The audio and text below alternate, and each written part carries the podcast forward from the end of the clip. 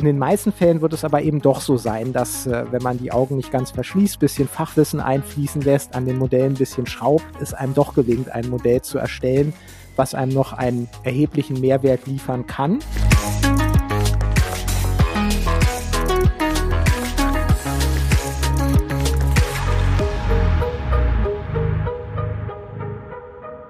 Herzlich willkommen zu In Numbers We Trust, dem Data Science Podcast. Wir sind INWT und setzen Data Science Projekte um von der ersten Idee bis zum fertigen Produkt und in diesem Podcast sprechen wir darüber.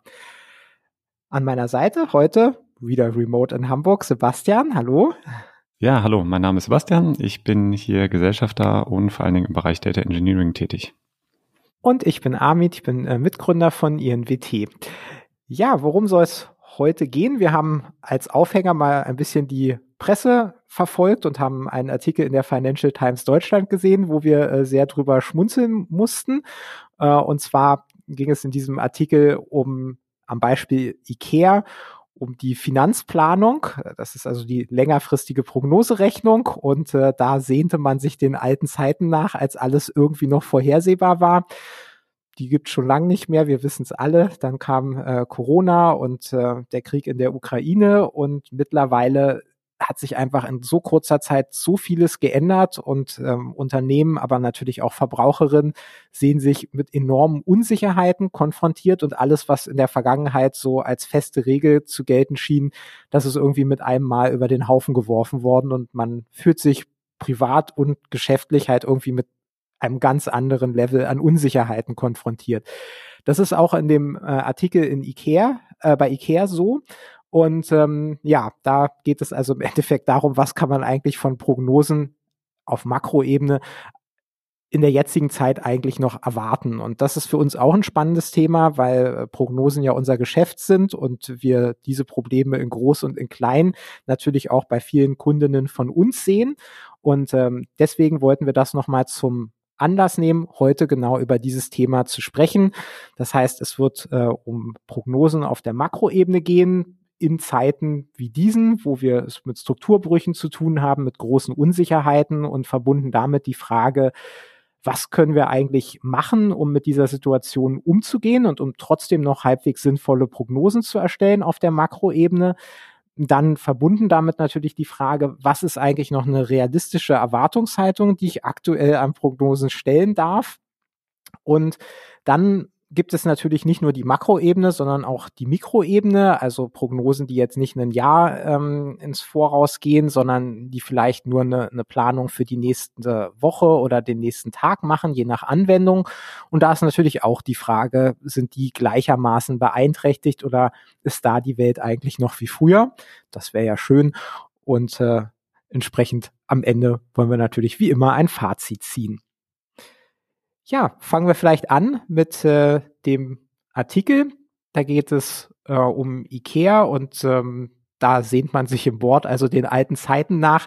Da wurde erwähnt, äh, dass man früher Prognosen erstellt hat für den Unternehmenserfolg mit einer Laufzeit von zwölf Monaten. Und es war jetzt nicht unüblich, dass man da gestritten hat und äh, zwar so im Größenordnung von 0,3 Prozent. Also man hat da eine enorm hohe Prognosequalität, Prognosegüte gehabt für einen recht großen Zeitraum von, von zwölf Monaten.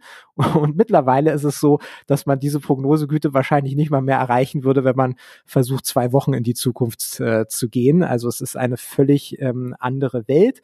Und in dem Artikel wird eben auch nochmal berichtet, dass auch es einfach nicht nur mehr Unsicherheiten sind, sondern auch einfach viele Regeln, die man in der Vergangenheit gelernt hat, dass die sich überhaupt nicht mehr als, als wirksam erweisen. Zum Beispiel war es ja so, dass natürlich durch äh, den Angriffskrieg in der Ukraine die ähm, Energiepreise hochgeschossen sind. Das ist natürlich für Unternehmen, die auch selber produzieren, ein ganz großes Problem. Man ist davon ausgegangen, dass es zu einer Rezession kommt.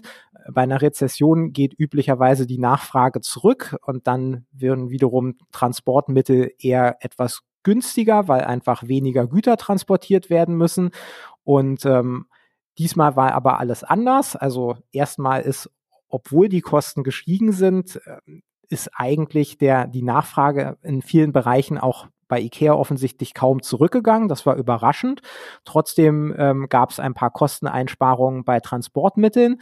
Und dann ist für IKEA ganz wichtig der Preis für Holz. Da hatte man auch damit gerechnet, dass äh, im Zuge der Rezession der Rohstoff eher so ein bisschen günstiger wird, was man überhaupt nicht hat kommen sehen, dass Holz eben zum Teil als Substitut eingesetzt wurde für andere Brennmittel oder ähm, ja, und, und dass dadurch eben der Holzpreis wiederum massiv in die Höhe gegangen ist. Und das ist natürlich was, was sich bei IKEA wiederum dann völlig unerwartet äh, sehr negativ auf das Ergebnis ausgewirkt hat. Und ähm, da herrscht also schon äh, eine, äh, eine gewisser Anhang an die Nostalgie. Ähm, man vermisst ein bisschen die Zeiten, wo die Welt irgendwie noch planbar war und wo die Daten von gestern und vorgestern noch was über morgen gesagt haben und wo man nicht jeden Tag alles neu lernen muss.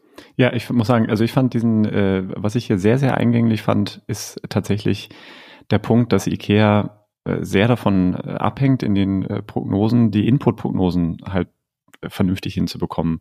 Und ganz ausschlaggebend dort ist einfach Holz als Input für die Produktion bei IKEA und einfach dieses System, was auf einmal sich so grundlegend verändert hat, ähm, dass man äh, tatsächlich, wenn der Input sich so variabel verhält, dass man eigentlich zum Ende hin äh, nichts mehr machen kann. Ne? Es ist eigentlich nur eine Größe. Transportkosten sind ja anscheinend tatsächlich gesunken für die zumindestens ähm, aber dann äh, dieser Rohstoffpreis einfach durch die Decke geht oder vielleicht auch eine extrem hohe Volatilität hat, dann versucht man Risiken zu minimieren, kauft schon mal äh, vorweg, dann fällt er wieder äh, rapide, weil sich Dinge wieder äh, anders darstellen. Da scheint es extrem schwer zu machen.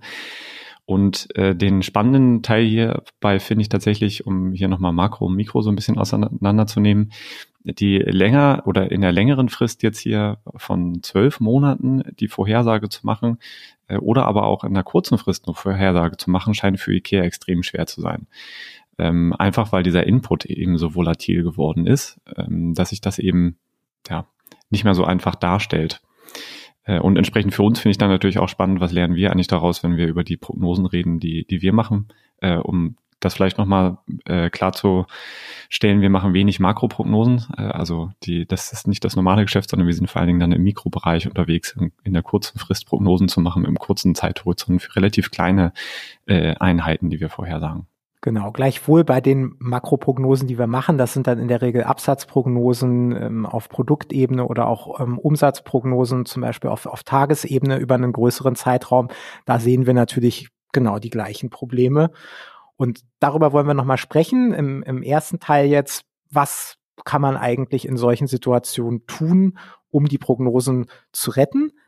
in dem Artikel wird nochmal darauf hingewiesen, es gibt ja da eine wesentliche Unterscheidung zwischen börsennotierten und nicht börsennotierten Unternehmen. Unternehmen in Familienhand, die nicht gelistet sind und wenig Reportingpflichten haben, ist natürlich immer eine Option, einfach gar keine Prognosen mehr zu machen und einfach zu schauen, was passiert. Ähm, die Option hat man nicht, wenn man börsennotiert ist und entsprechende äh, Transparenzpflichten und Reportingpflichten dann auch hat. Dann muss man also Zahlen rausgeben und dann hat man natürlich auch steht einfach unter dem Zwang, dass die Zahlen irgendwie Hand und Fuß haben müssen, weil es natürlich jedes Mal auch da dann umso unangenehmer wird, wenn man äh, dann Abweichungen erklären muss. Und das muss man in letzter Zeit natürlich oft. Schauen wir also nochmal auf die, die Optionen, die man hat. Und so ganz klassisch in der Zeitreihenanalyse, wenn sich Dinge sprunghaft ändern, dann ähm, kann man natürlich immer sagen, man fügt ein, ein Dummy ein, also wir haben einen Strukturbruch und mit dem Dummy würde man dann einem Modell erlauben, dass es sich anders verhält. Und zwar im einfachsten Fall einfach so, dass sich das Niveau der Prognose verändert. Und das kann man natürlich auch noch anpassen. Wenn das ein multiplikatives Modell ist, äh, kann man die Prognosen dann auch noch entsprechend ein bisschen skalieren damit. Das hilft aber natürlich nur, wenn wir wirklich ein, ein Shift haben und ansonsten aber irgendwie die Regeln aus der Vergangenheit noch gelten, was in der jetzigen Situation oft aber auch einfach nicht mehr gegeben ist. Das sind so Niveauänderungen dann an der Stelle. Ne? Also wir sehen den Sprung und dann äh, ab dann bleibt das System sozusagen wieder gleich in gewohnten Bahnen, aber wir sehen ein anderes Niveau vielleicht in, in der Prognose, die wir dort an der Stelle machen. Also einen Shift. Was man am Anfang auch oft gesehen hat, das war eben insbesondere in der Corona-Zeit, wo dann so die Idee war, okay, da gab es so einen Zeitraum mit Corona, wo vielleicht Filialen geschlossen waren, wo einfach die Umsätze fast auf Null gegangen sind oder man sich in so einer Parallelwelt äh, befunden hat und die Hoffnung war, bevor man wusste, dass danach gleich die nächste Krise blüht, dass man einfach das ausblenden kann und dass das Leben danach irgendwann wieder genauso weitergeht wie vorher. Was da viele Unternehmen gemacht haben, war einfach die Daten für diesen Corona-Zeitraum, insbesondere die Daten, in denen generell ähm, durch die Einschränkungen ähm, Jahren geschlossen waren, also Umsätze massiv runtergegangen sind, ähm, diese Daten einfach komplett zu entfernen aus äh, den Trainingsdaten und einfach so zu tun, als hätte es das nie gegeben. Und das macht eben insbesondere dann Sinn, wenn man einfach sagt, dass was in diesem Zeitraum passiert ist, dass es völlig anders als das, was wir bisher erlebt haben. Diese Daten helfen uns nicht mehr, die Zukunft zu erklären und, und damit einhergehend aber eben auch die Annahme oder Hoffnung, dass die Zukunft nach Corona eben genauso ist wie die Zeit vor Corona, was die Gesetzmäßigkeiten ähm, anbelangt. Äh, ja, tatsächlich auch noch ein gutes Beispiel, was mir dazu einfällt, sind äh, so solche Dinge wie Kampagnen, äh, die Unternehmen immer mal wieder schalten. Während man eine Kampagne fährt, also Werbekampagne zum Beispiel, kann es dann sein, dass sich das System auf einmal ganz anders verhält. Man kriegt aber die äh, Tatsache, dass man die Kampagne fährt als Input nicht besser in den Griff, außer dass man vielleicht eine Dummy nimmt oder indem man einfach diese Zeitperioden komplett ausschließt, weil eben nicht ganz klar ist, wie sich das eigentlich genau auswirkt. Natürlich hat man sowas wie vielleicht Marketing-Spendings, vielleicht kann man auch ein bisschen gucken, äh, wo wurden die Sachen platziert, aber bisweilen sind die Sachen so diffus, man weiß gar nicht so genau, wo die sind und die Datenquellen sind auch so heterogen, dass man es gar nicht unbedingt in die Modellierung mit einbeziehen kann. Und in solchen Fällen ja, hat man auch wenig Optionen, entweder tatsächlich diese, wenn man diese Zeitperioden kennt, ausschließen äh, oder wenn man kann, eben berücksichtigen über, über Dummy-Variablen. Aber das sind genau solche Dinge. Ja, ein anderer Punkt, den wir tatsächlich sehr, sehr häufig machen, ist immer eine zeitliche Gewichtung zu nehmen. Das heißt, in Prognosen mit einem kurzen Zeithorizont ist auch noch eine gute Alternative tatsächlich, dass wir den Datenpunkten viel Gewicht geben, die möglichst dicht ähm, an dem Zeitpunkt dran sind, den wir auch prognostizieren wollen. Das heißt, wenn wir eine lange Historie haben von vielleicht zwei, drei Jahren, äh, vielleicht auf Kunden, Kundinnen-Ebene, dann würden wir immer sagen, die letzten Wochen an äh, Kundenverhalten an der Stelle haben eben ein deutlich höheres Gewicht als das, was eben zwei Jahre zurücklag. Damit bekommt man natürlich ganz natürlich solche Änderungen mit rein in die Modellierung ähm, weil wir eben dem, was in der kurzen Frist passiert ist in der Vergangenheit, deutlich mehr Gewicht zuweisen und Bedeutung zuweisen und das Modell sich schneller darauf einlassen kann, was dann eben ein Strukturbruch ist. Das hilft nichts dabei, dass man dann zunächst erstmal, wenn der Bruch stattgefunden hat, tatsächlich schlechtere Prognosen äh, liefert, weil natürlich das nicht im Modell berücksichtigt werden kann. Aber es wäre zumindest so, wenn man die Modelle regelmäßig neu trainiert, da haben wir auch jetzt im, im MLOps-Bereich äh, viel drüber gesprochen, wenn man die regelmäßig neu trainiert, dann würden sich solche Ansätze natürlich schneller daran anpassen und braucht vor allen Dingen auch weniger manuelle Eingriffe. Das, was bei Dummies und auch Daten entfernen natürlich notwendig ist, dass man diese Strukturbrüche zunächst erstmal identifiziert in der Datenanalyse. Und eine automatische Anpassung ist an der Stelle relativ schwer äh, hinzubekommen. Es geht bei einer Gewichtung dann deutlich leichter. Sollte man in vielen Fällen, glaube ich, ähm, ist das eine gute, ist das eine gute Option, von vornherein mitzumachen. Und es ist halt auch weniger drastisch, weil man eben nichts komplett wegwirft und äh, trotzdem ist es ja dann gängig, sowas wie eine exponentiell abklingende Funktion äh, zum Beispiel zu nehmen. Das heißt, ähm, man hat auch nicht plötzlich Sprünge in den Prognosen, sondern man passt sich zwar schneller an die jüngere Vergangenheit an, ähm, aber das geschieht eben schrittweise. Und äh, das ist ja auch oft wichtig, dass ähm, die Prognosen in der Zeitreihe dann auch äh, stimmig zueinander sind. Und das kann in manchen Anwendungsfällen ein Problem sein, wenn man eine komplette Umstellung vornimmt, Daten ausblendet und dann eben einen Riesensprung drin hat. Ja, dann kann es natürlich so sein, dass man Vorstellungen hat, was anders ist. Das ging ja so ein bisschen aus der IKEA-Geschichte hervor, wo man sich inhaltlich mit dem Thema auseinandergesetzt hat, wo man also äh, dann schon vorhergesehen hat, okay, steigende Energiepreise, vermutlich Rezession. Wir gehen davon aus, dass die Nachfrage zurückgeht. Wir gehen davon aus, dass die Transportkosten eher sinken. Wir gehen davon aus, dass es eher keinen Einfluss auf die Rohstoffkosten gibt oder die sich vielleicht die Waage halten, die positiven, negativen Effekte da.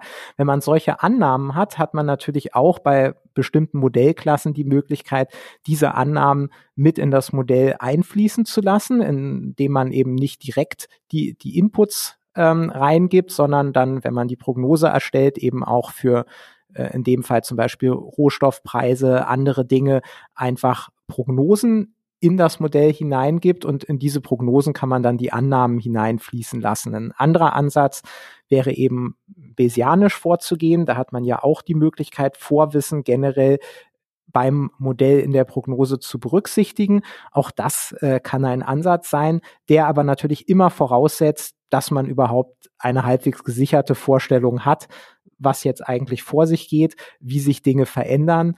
Und man sollte da natürlich auch nicht vergessen, das sind einfach letztlich Annahmen, die auch unsicher sind. Und diese Unsicherheit in den Annahmen, die überträgt sich natürlich dann auch mit äh, in das Modell. Und im schlimmsten Fall, wenn die Annahmen sich als falsch erweisen, so wie zum Beispiel bei den Holzpreisen bei IKEA, dann kann das Modell sogar noch schlechter sein, als wenn man einfach nur auf die, die vorhandenen Daten geht und ähm, versucht, das Modell selbst seinen Job tun zu lassen, ähm, ohne ihm noch Expertenwissen oder Expertinnenwissen unterzuschieben. Genau, weiterer Ansatz kann auch noch sein, sind Ensemble-Methoden. Sie sind und erweisen sich sowieso überall als eine relativ gute Möglichkeit, sich robust zu machen gegenüber verschiedenen ähm, Effekten, die wir sehen. Verschiedene Modell- oder Modellierungsansätze haben immer unterschiedliche Eigenschaften und sind unterschiedlich sen sensitiv auf Eigenschaften in den Daten. Zum Beispiel ähm, Ausreißer ist immer ein ganz gutes Beispiel dafür, aber eben auch, wie schnell passen sie sich vielleicht an auf Veränderungen in den Daten. Da kann es gut sein, dass ein Ensemble-Ansatz einem helfen kann, auch wieder automatisch darauf reagieren zu können oder besser darauf reagieren zu können. Wenn man also ein vermeintlich ähm, stabiles Modell hat als Baseline und dann das eben Ganze anreichert über Dinge, die dann kurzfristig sehr, sehr schnell auf Veränderungen reagieren können, kann es Mehrwert bringen, die tatsächlich miteinander zu kombinieren. Das macht man häufig über einen äh, gewichteten Mittelwert und dann ähm, berechnet man einen Durchschnitt zwischen verschiedenen äh, Prognoseergebnissen und kann damit dann eben auch verschiedene Ansätze kombinieren und auch kurzfristigere Effekte mit einbeziehen, wie eben den Strukturbruch. Ich glaube, am Ende will man trotzdem äh, wieder zurückgehen, das Ganze verstehen, erkennen, dass man Strukturbruch hat äh, und wahrscheinlich darauf reagieren, aber es macht einen zumindest ein Stück weit robuster gegen kurzfristige Änderungen. Und man hat hier natürlich auch die Möglichkeit, manuell in die Gewichtung der verschiedenen äh, Modelle einzugreifen. Und man kann natürlich das auch ein bisschen als Frühwarnsystem nehmen, weil man in der Regel bei den Ensemble-Modellen ja auch weiß, äh, welche Eigenschaften die einzelnen Modelle haben. Und wenn man jetzt sieht, dass plötzlich ein Modell ganz stark abweicht von den anderen Modellen, was vorher nicht der Fall war, und man weiß zum Beispiel, das ist ein Modell, was eher stärkeres Gewicht auf kurzfristige Daten legt, dann wäre das ein Zeichen dafür, dass sich vermutlich ein Strukturbruch ereignet hat und man eben sieht, dass die, die aktuellen Daten doch in eine deutlich andere Richtung weisen, als das äh, die längere Historie an Daten getan hat. Und so kann man also auch aus dem Ensemble noch was lernen. Genau, dann gibt es äh, noch Ansätze, die in dem Bereich auch immer populärer werden und die den Vorteil haben, dass sie eigentlich normalerweise ohne manuelle Intervention auskommen. Und ähm, da ist ein sehr populäres Paket von Facebook geschrieben worden. Äh, Prophet heißt das und äh, das verspricht also für hochfrequente Zeitreihen mehr oder minder automatisch äh, sehr, sehr gute Prognosen zu erstellen. Eine entscheidende Einschränkung ist hier tatsächlich ähm, hochfrequent. Das eignet sich also nicht äh, so für Makrozeitreihen mit einer relativ kurzen Historie. Wenn ich dann nur so jährliche oder monatliche Prognose von den letzten zehn Jahren zum Anlernen habe, äh, dann wird das höchstwahrscheinlich ähm, nicht reichen, um damit wirklich gute Prognosen erstellen zu können mit diesem Ansatz. Generell funktioniert das so, dass äh, das Paket also automatisch einen Trend berechnet und dabei eben auch eine automatische Suche und Erkennung von Strukturbrüchen bietet.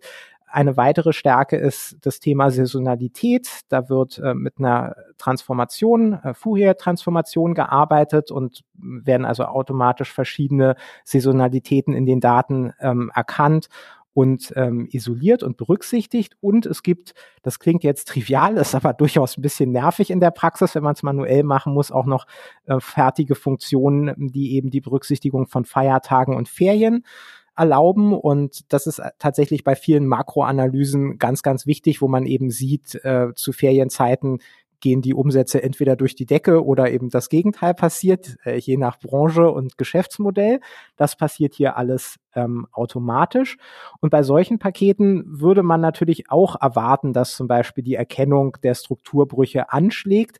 Umgekehrt haben die Pakete natürlich an und für sich keine Hintergrundinformationen. Das heißt, selbst wenn Sie den Strukturbruch erkennen, können Sie im besten Fall ein bisschen was an der Gewichtung ändern, aber viel mehr dann eben auch nicht, weil Sie ja nicht die Intelligenz besitzen, selber Annahmen einzuführen, ähm, oder eben Expertinnenwissen zu berücksichtigen. Aber selbst bei diesem Paket gibt es zum Beispiel auch gewisse manuelle Eingriffsmöglichkeiten. Man kann da zum Beispiel auch manuell Strukturbrüche einpflegen und eben auch noch Zusatzinformationen in das Modell hineingeben.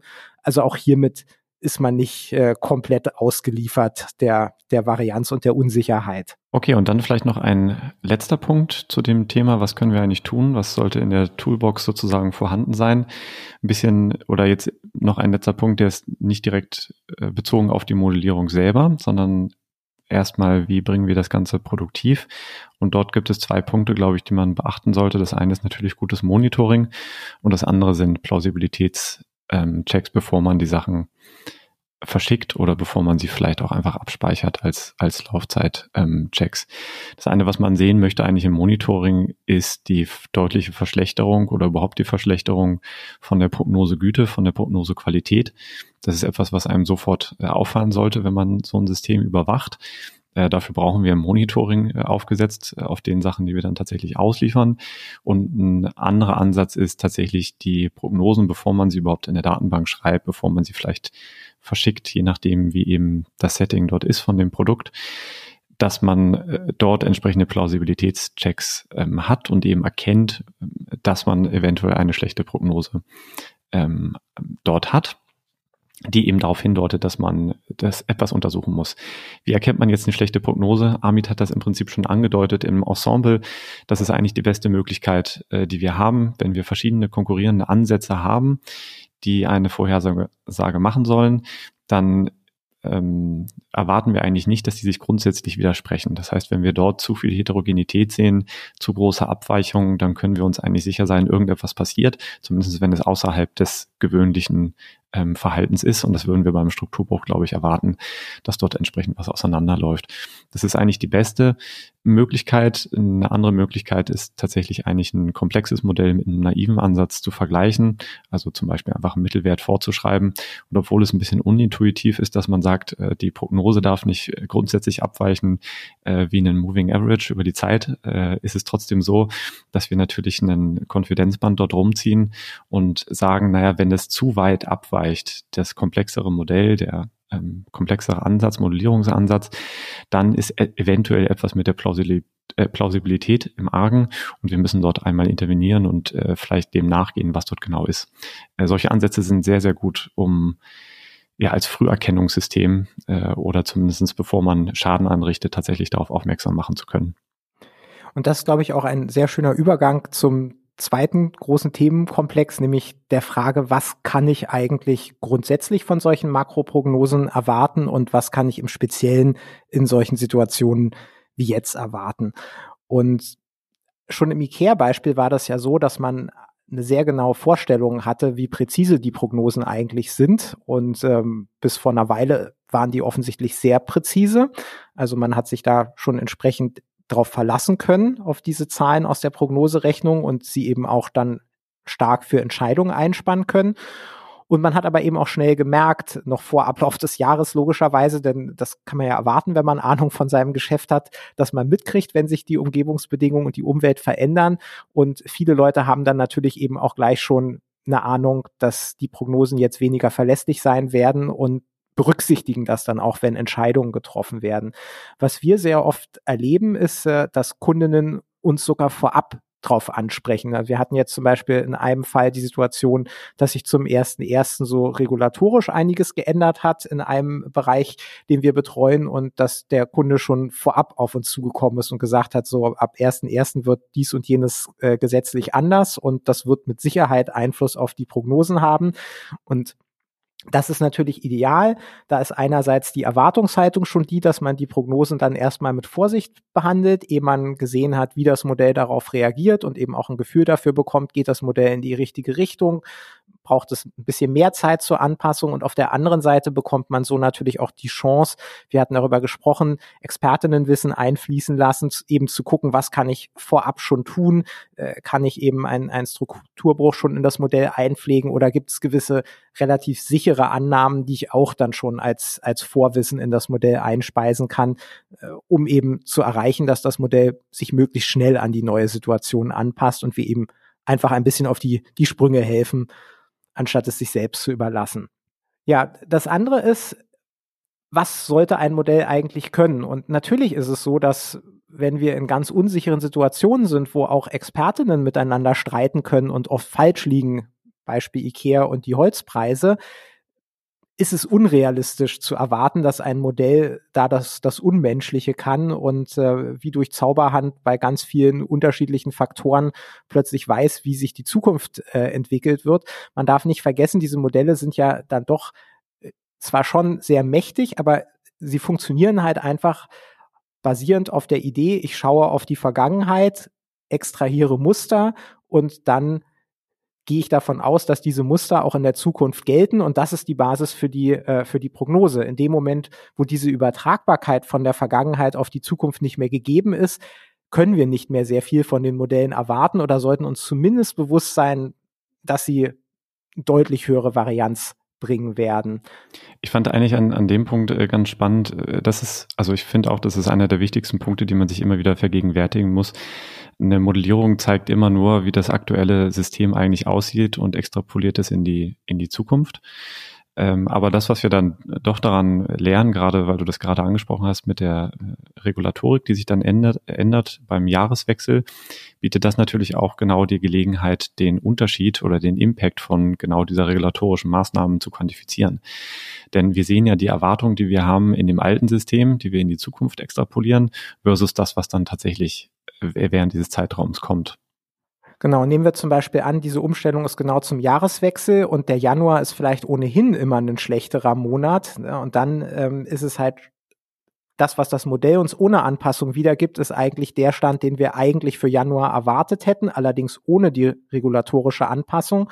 Und wenn wir das dann mit der Wirklichkeit vergleichen, dann haben wir wahrscheinlich eine bessere Einschätzung des Effekts dieser reguläre, äh, regulatorischen Anpassung, als äh, wenn wir einfach so auf den Wert für Januar gucken und den mit Dezember vergleichen, ohne zu berücksichtigen, dass äh, der Markt nach Weihnachten einfach abkühlt.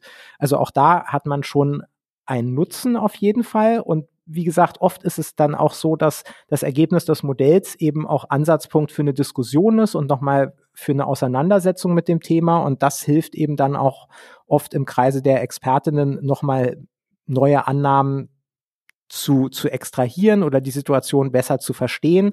Und das ist wiederum dann Output, den man auch äh, ins Modell einpflegen kann.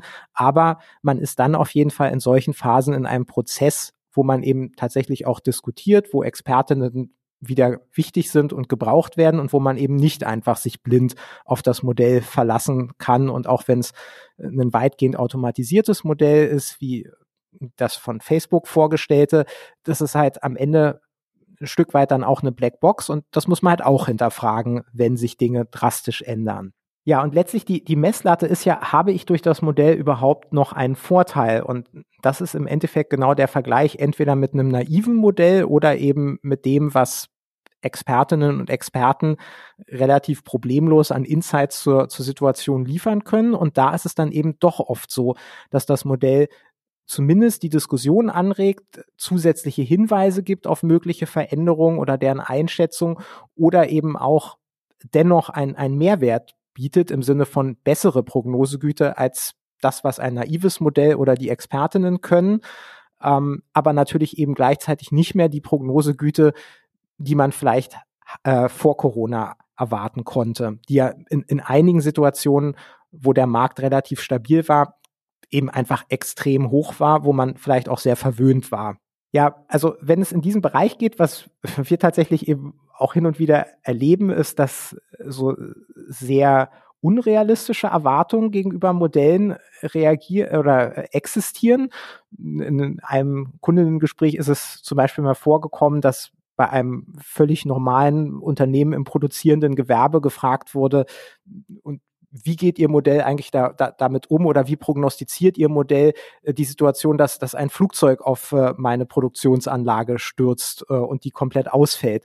Wo man natürlich sagen muss, dass es äh, hoffentlich ein, ein sehr seltenes bis fast unmögliches Ereignis, was in der Vergangenheit hoffentlich noch nie aufgetreten ist und entsprechend würde man jetzt auch nicht erwarten können, dass das Modell mit sowas umgehen kann. Das äh, wäre ja dann eigentlich eher ein Fall für, für eine Absicherung gegen Worst-Case-Szenarien, wo man möglicherweise in der IT ist das ja sehr üblich, so eine Gefahrenabschätzung vornimmt und sich auf, auf solche oder auch noch äh, unwahrscheinlichere Szenarien vorbereitet und einfach dann eher Strategien entwickelt, um mit Ausfällen einzelner Standorte aus welchen dramatischen Gründen auch immer umgehen zu können und die abfangen zu können und einfach Pläne in der Hand zu haben, um darauf reagieren zu können. Aber äh, das ist natürlich nichts, äh, was ein Modell irgendwie leisten kann. Das ist äh, allenfalls vielleicht zu vergleichen mit, mit einer Prognose eines Erdbebens, wo dann ein, ein Modell vielleicht eine Wahrscheinlichkeit vorhersagt, dass ein bestimmtes Ereignis innerhalb der nächsten 20 oder 40 Jahre eintritt. Aber das hilft jetzt wenig, ähm, und es wäre jetzt nicht, nicht zu erwarten, dass das Modell einem sagt, so Achtung, das passiert jetzt aber übermorgen gegen Mittag. Genau, ich, ich glaube, da muss man, das sind zwei Punkte. Ne? Das eine ist, wie reagiert ähm, das Modell auf den Strukturbruch äh, Flugzeugabsturz und das andere ist, können wir den Strukturbruch vorhersagen. Sind ja unterschiedliche Dinge, die dort dann äh, einfließen in dieser Betrachtung und dort gibt es eine sehr, sehr große Unsicherheit, glaube ich, im Verständnis in Bezug auf, was können Modelle im Predictive Analytics Bereich, sicherlich geschürt durch das etwas fehlgeleitete Modell des, der künstlichen Intelligenz, äh, der man dann eben unterstellt, dass die eine ganze Menge kann, aber tatsächlich können solche Ansätze eben genauso viel, wie man ihnen eben beibringt. Und was hat man zum Beibringen? Nur die historischen Daten. Und wenn genau solche Brüche dort nicht drin vorkommen, dann können wir es eben auch dem Computer nicht beibringen an der Stelle. Äh, das ist relativ einfach ähm, dort raus sozusagen abgeleitet, aber sorgt eben, glaube ich, durch diesen äh, völlig überhitzten medialen Diskurs dann doch zu einer großen Verunsicherung, was dort eigentlich alles vielleicht geht oder auch nicht. Ja, und letztlich, also wenn fast gar nichts mehr geht, ähm, gibt es ja immer noch die Möglichkeit, in Szenarien zu rechnen oder diese zumindest zu analysieren, wo man dann üblicherweise sich eben überlegt, was kann ich eben so halbwegs erwarten, was wäre der Worst Case, was wäre der Best Case, also wo man äh, dann, um nochmal auf das IKEA-Beispiel zurückzukommen, eben analysiert, was sind für mich hier die, die Faktoren, die relevant sind, also zum Beispiel die Nachfrage, die Energiepreise, die Transportpreise, die Holzpreise. Und dann für jede dieser Inputgrößen einen Korridor festlegt und dann ähm, diese ganzen Szenarien miteinander kombiniert und dann würde man eben auf ein Worst-Case-Szenario kommen, wo die, die Nachfrage zurückgeht, aber die Energiepreise trotzdem hochgehen und der Holzpreis auch trotzdem hochgeht. Da würde man dann schon wissen, dass das vermutlich eben ein eher unwahrscheinliches Szenario ist, aber man hätte dann eben ein ganzes Spektrum an, an Möglichkeiten und kann sich dann so ein bisschen auf das einstellen, was so im Zentrum liegt, also als eher wahrscheinlich angesehen wird, hat aber gleichzeitig eine Vorstellung, was könnte denn im schlimmsten Fall mich ereilen. Aber auch da gilt natürlich, da liegen immer Annahmen zugrunde. Es kann immer noch schlimmer kommen, als man denkt, oder es kann auch viel besser kommen, äh, als man denkt. Also auch das sind nur Hilfsmittel. Was im Makrobereich oft noch ein bisschen tröstlich ist äh, oder hilfreich an dieser Stelle, ist hm, ein wesentlicher Unterschied zu Mikromodellen. Bei Mikromodellen haben wir oft automatische Entscheidungen. Also das heißt, es wird eine Prognose erstellt und es wird unmittelbar in Echtzeit basierend auf der Prognose eine Entscheidung getroffen. Bei Makromodellen ist es ja so, dass äh, die in der Regel entweder veröffentlicht werden oder sie werden dann irgendwelchen Entscheiderinnen und Entscheidern vorgelegt, die dann basierend auf dieser Prognose diese Entscheidung treffen oder mehrere Entscheidungen treffen und dabei kann natürlich immer diskutiert werden. Dabei wird automatisch die Prognose natürlich auch hinterfragt werden und dabei wird automatisch auch Erfahrung und Kontextwissen einfließen, sodass also eine Prognose eher zur Unterstützung einer Entscheidung gedacht ist, aber eben die Entscheidung nicht selbst automatisch herbeiführt. Dann können wir mal kommen zu dem dann doch spannenden Punkt, wie hat eigentlich dieses Problem der Strukturbrüche auf der Makroebene, was ist eigentlich der Einfluss auf Mikromodelle an der Stelle? und ähm, oder generell Szenarien, wo wir sehr kurzfristig uns auf Prognosen verlassen.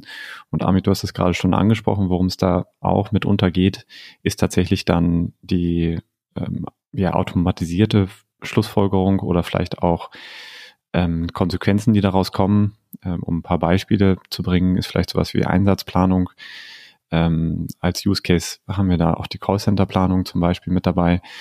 Oder auch solche Dinge wie Absatzprognosen, also äh, Dinge, die dann einfach vom, von der Anzahl der Produkte, von dem Zeithorizont sehr, sehr kurz sind und äh, sehr äh, vieldimensional im Bereich vielleicht der verschiedenen Produkte, die man eben vorhersagen kann, für die man dann eben Prognosen macht.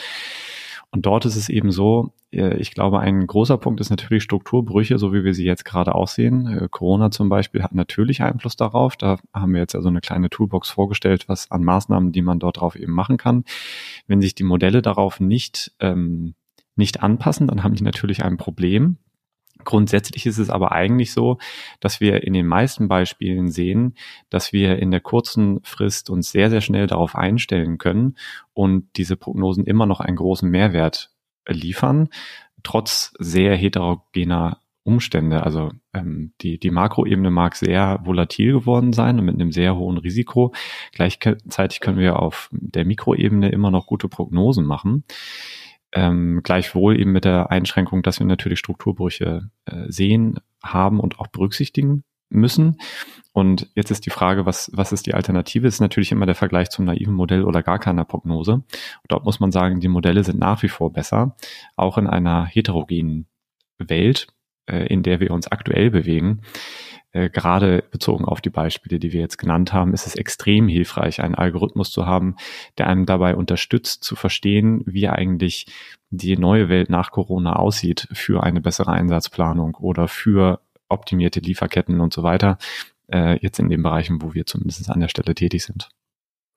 Und man sieht da bei den Mikromodellen auch, dass der Einfluss dieser umwälzenden Veränderungen, die eher auf der Makroebene stattfinden, eben oft auch kaum Einfluss hat. Ne? Also wenn man jetzt an sowas wie Personalbedarfsprognose denkt, äh, wenn weniger Leute in die Filiale reinkommen und jetzt die Aufgabe ist äh, zu prognostizieren, wie viel äh, Verkäuferinnen und Verkäufer man idealerweise da haben muss, da reichen wenige Tage bis Wochen nach einem solchen Strukturbruch, um sich darauf einzustellen und, und zu erkennen, okay, äh, da kommen jetzt weniger oder eben auch mehr Kundinnen und die Regeln, für wie viele Kundinnen man eigentlich im Schnitt äh, wie viele Verkäuferinnen braucht, die sind mehr oder minder unverändert. Das heißt, so ein Modell passt sich in 0, nichts an und da würde man eigentlich äh, außer einen kleinen äh, BIP dann für, für wenige Tage würde man eigentlich gar nichts sehen.